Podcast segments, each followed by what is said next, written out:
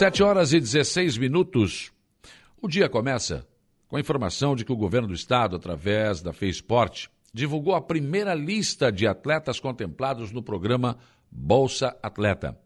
Ao todo, são 199 competidores que estão aptos a receber esse incentivo. Serão repassados aos atletas, já em abril, o valor de 156 mil uh, reais, garantindo inicialmente um investimento anual de 1 milhão e 400 mil. Esses números poderão mais do que dobrar no próximo mês, uma vez que outros 500 atletas ainda estão com o pedido em fase de recurso por pendências na documentação. O edital prevê 15 dias úteis após a publicação no Diário Oficial para que os atletas regularizem os pedidos e passem a receber o Bolsa a partir de maio. A segunda lista de atletas beneficiados será divulgada até o dia 18 do próximo mês.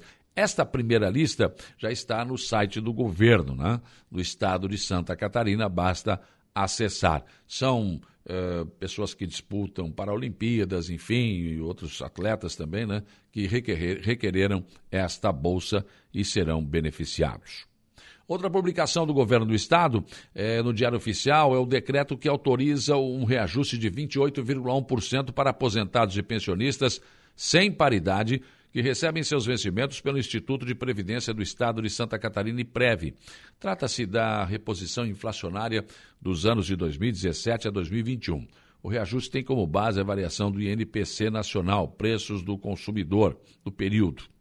Governador Carlos Moisés destaca que a reposição será retroativa ao mês de janeiro de 2022. Segundo ele, o reajuste só foi realizado neste ano por conta da Lei Federal 173, que impediu aumentos para funcionários públicos até dezembro de 2021.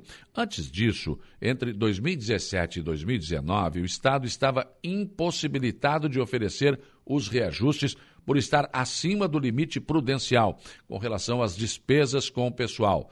Nesses casos, a Lei de Responsabilidade Fiscal veda a reposição inflacionária. Prefeito de Araranguá e vice prestigiaram a sessão da Câmara de Vereadores de Araranguá na comunidade da Sanga da Areia. César César e Cristiano da Silva Costa Utano acompanharam toda a sessão e ouviram os pedidos da comunidade. Na sessão, o projeto de lei ordinária do Poder Executivo que autoriza a administração municipal a conceder auxílio financeiro à Associação Comunitária da Região das Areias foi aprovada pelos vereadores. Serão 30 mil reais que serão utilizados para irrigação do campo de futebol de 11, construído pela comunidade, iluminação do campo de futebol suíço e a iluminação da quadra de futevôlei e também toda a rede de proteção. Na sessão também foi aprovada uma moção de autoria dos vereadores Diego Pires e Samuel Duarte Nunes. A moção é de reconhecimento à Associação das Areias pelos relevantes serviços prestados à comunidade e à cidade. Um dos pedidos da comunidade foi que o Departamento de Esportes da Prefeitura viabilize o projeto Esporte na Praça, no bairro Sanga da Areia entre os outros pedidos de pavimentação, eh, com paver no entorno do salão de eventos, ali do próprio bairro Sangadareia, onde a, onde a sessão foi realizada. Pavimentação com asfalto ou lajotas na Avenida 25 de Julho. Pavimentação com lajotas na rua Antônio Marques Zeferino. E pavimentação com lajotas na rua Isaías Eugênio Pereira, em frente à escola João Bernardo da Rosa.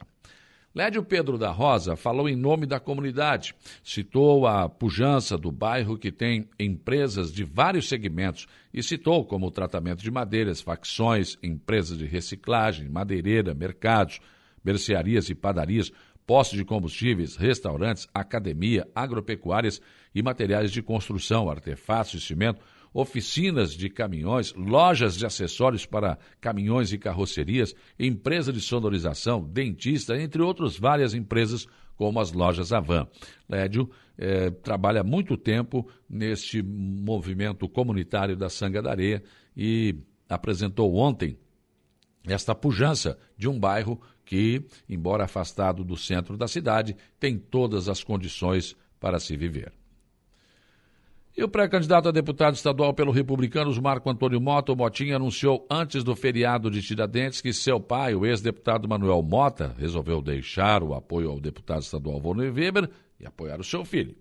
Mota, que já havia confidenciado aos mais chegados a difícil situação com a candidatura do filho, devido ao compromisso com Volney Weber, agora decidiu entrar de cabeça na campanha do Motinha. Claro que isso vai ter alguma repercussão. Ele é do MDB, o Motinha está no Republicanos, enfim. Mas é uma decisão que pode se entender, né? porque na verdade é uma questão, um laço forte, que é o laço familiar. E observando o comportamento da grande imprensa no Brasil, nota-se sem qualquer dificuldade o posicionamento intrigante de alguns órgãos, né? Quando Lula eh, foi libertado da cadeia e quando ele foi liberado para concorrer às eleições com várias condenações por diversos juízes, as manchetes se induziam a pensar de que estava sendo feita justiça, né? E que Lula teria sido a vítima. Agora, com a condenação do deputado Daniel Silveira, a situação é outra, né? Desses mesmos órgãos. Eh, o assunto sempre que foi abordado, abordado manteve o deputado como agressor da democracia, né? E agora que o presidente lhe concede o perdão por entender que o STF cometeu um verdadeiro crime contra a Constituição, a, a, a, perdão, contra a Constituição, as manchetes induzem o cidadão a pensar que Bolsonaro inocentou um culpado. Manchetes do tipo: Bolsonaro desafia o STF e perdoa crimes de Daniel Silveira não foram as mesmas quando Lula teve seus processos cancelados, né? Porque na época as manchetes foram outras, né? Foram outras, não eram essas. E por que que então, na época, esses mesmos órgãos não manchetearam que STF inocentou Lula de seus crimes? Pensem nisso enquanto lhes desejo um bom dia. Rádio Araranguá